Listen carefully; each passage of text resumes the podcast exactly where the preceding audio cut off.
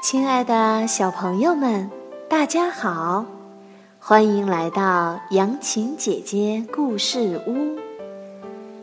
今天，杨琴姐姐给大家讲的故事是《最后三个生肖》。很久很久以前，人们准备选十二个动物作为十二生肖，为他们服务。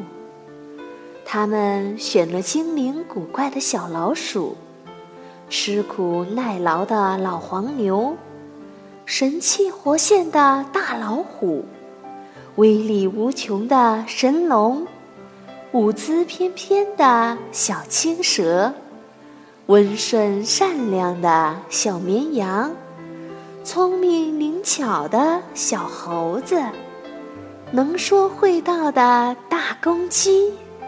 还有老实巴交的大肥猪，还差三个动物呢，该选谁呢？这时，小猫、小狗、小兔、小马争先恐后的跑来报名。他们一边跑一边喊：“选我吧，选我吧！”可是。只有三个动物能够入选，其中一个必须离开。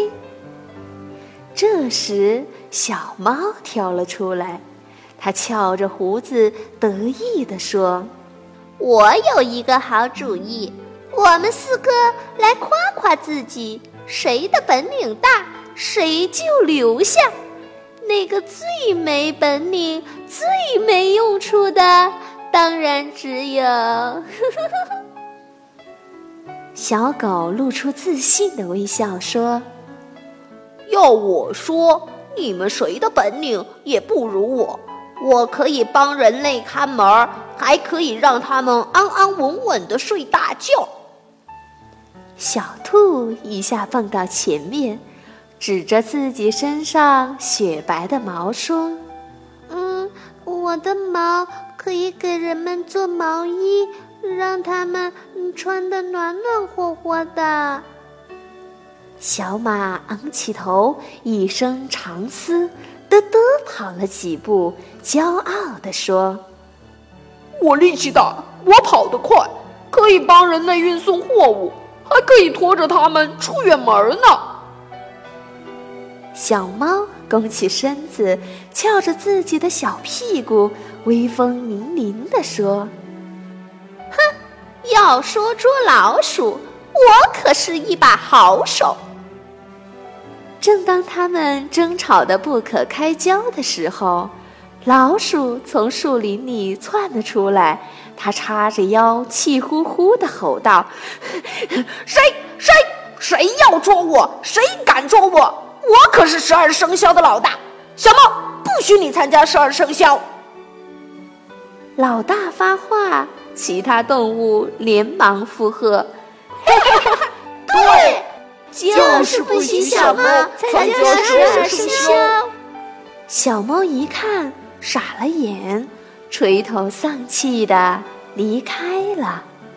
现在十二生肖都到齐了，他们之间还会发生好多好多有趣儿的故事。下次。再讲给大家听，亲爱的小朋友们，今天的故事讲完了。很高兴，亲爱的宝贝儿们能够来到杨琴姐姐的故事屋做客。如果你喜欢杨琴姐姐给你讲的故事，记得关注杨琴姐姐哦。还可以在下方留言，告诉姐姐你喜欢听的故事，它的题目是什么？这样下一次说不定杨琴姐姐就会把你喜欢的故事讲给你听哦。亲爱的宝贝儿们，我们明天再见吧。